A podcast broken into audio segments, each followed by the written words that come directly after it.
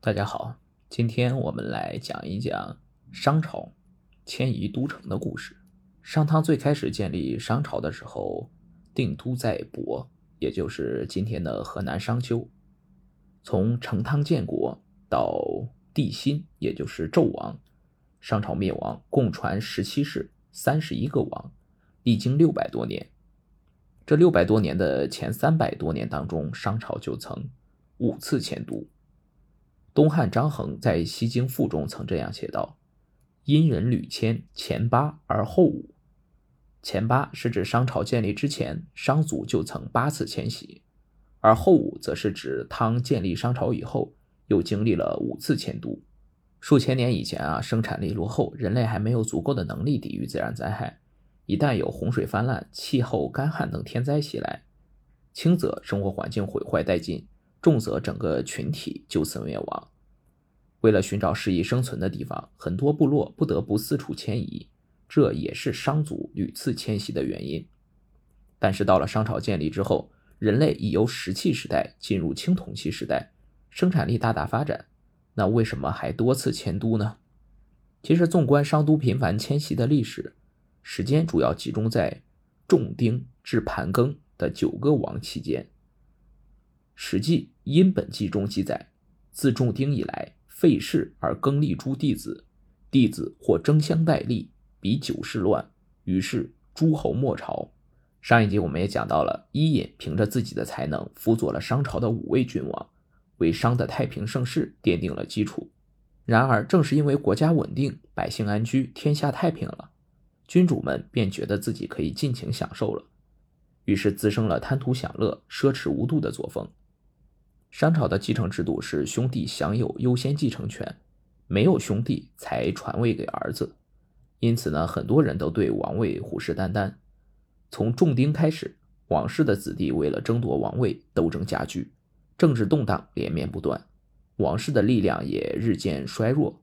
有些小国和少数民族趁机反叛。再加上水涝、干旱等天灾不断，商王室的统治陷入了内外交困的危机中。而对君王来说，这时迁都则是转嫁危机、摆脱困境的上上之选。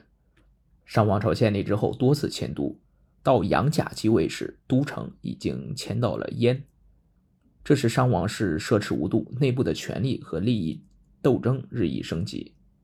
奴隶主们过着骄奢淫逸的日子，奴隶却受着残酷的剥削。很多奴隶不堪忍受，纷纷逃亡，阶级矛盾十分尖锐。四方的诸侯也相继叛乱，国家混乱不堪。就在这时，杨甲死了，他的弟弟盘庚继位。从仲丁到盘庚，历经九世之乱，商朝的统治几乎到了崩溃的边缘。盘庚名荀，祖丁子，杨甲弟。是商汤的第九代孙，商朝的第二十个王。根据《夏商周年表》修正，其在位时间为公元前一三零零年至公元前一二七七年，共二十八年，是一位很有作为的王。盘庚乱世继位，富有忧患意识，他敏锐地看到了国家的混乱，也看到了百姓的疾苦，知道长此以往，商朝离灭亡就不远了。为了缓和社会矛盾，摆脱政治困境。挽救商王朝的衰亡，盘庚决定放弃已经很繁华的都城燕，选择一个可以长远发展的地方重振朝纲。他派人四处考察，得知当时的北蒙，也就是现在的河南安阳，虽人烟稀少，未经开发，但是那里的水土丰美，山有野兽，水有鱼虾，自然条件比地势低洼的燕更适合做都城，而且迁都到此。还可以抑制贵族的奢侈，缓和阶级矛盾，减轻自然灾害。于是，盘庚决定迁都到北蒙，借机将各种矛盾一次肃清。但盘庚迁都的决定一出，当即遭到大多数贵族的反对。王室和贵族们担心迁都以后自己享受到的特权就受到削弱，再加上燕热闹繁华，他们贪图安逸，不愿搬到荒无人烟的北蒙从头再来。有些贵族为了阻止盘庚，还煽动百姓起来反对。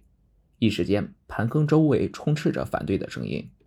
尽管如此，盘庚坚定地相信迁都可以加强巩固统治地位，因此迁都的决心非常坚决。为了动员迁都，他把奴隶主贵族召集起来做了一次重要的训话，向大家表明迁都的好处。征引“古我先王，克尽天命”的例子，突出了天命的不可违抗，说明迁都合乎天命，以此来平息不满的情绪。奴隶社会的人们很迷信神权，因此盘庚的天命说法是很能争取人心的。在讲话中，他斥责大臣们疏忽职守，没能使百姓了解迁都的深远用意，以致人心浮动，无端生事。严厉训斥了王室贵族们贪图安逸、不愿迁徙的行为，并强硬地表示，如果不服从迁都的命令，就会严惩不贷。之后，盘庚的语气又缓和下来，征引古代君臣互相信任、通力合作。而是国富民强的例子，希望臣子们能够和他一心，一起度过目前的难关。讲话都在情理之中，有很强的说服力，体现了一个有远见卓识、气魄十足的古代政治家的风范。后来，他的演讲词被记录下来，收进了《尚书》中。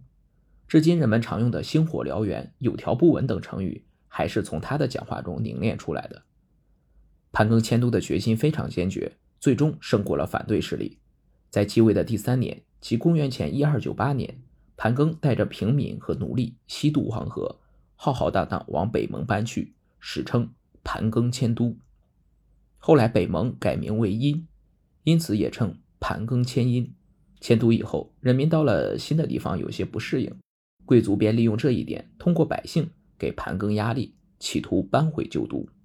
盘庚强硬地制止了这种做法，并着手在新都整顿商朝的政治。他自觉吸收先王“古我先后，罔不为民之城堡”的治国经验，认为想受到人民的拥护，就要懂得与人民同甘共苦。因此，他很注重体恤民情，推行的政策都比较开明，选用官吏也从人民的角度考虑，只任用那些爱护民众之人，要求官吏们永怀一颗爱民之心，同时还要求贵族亲戚们摒弃私心，施惠于民。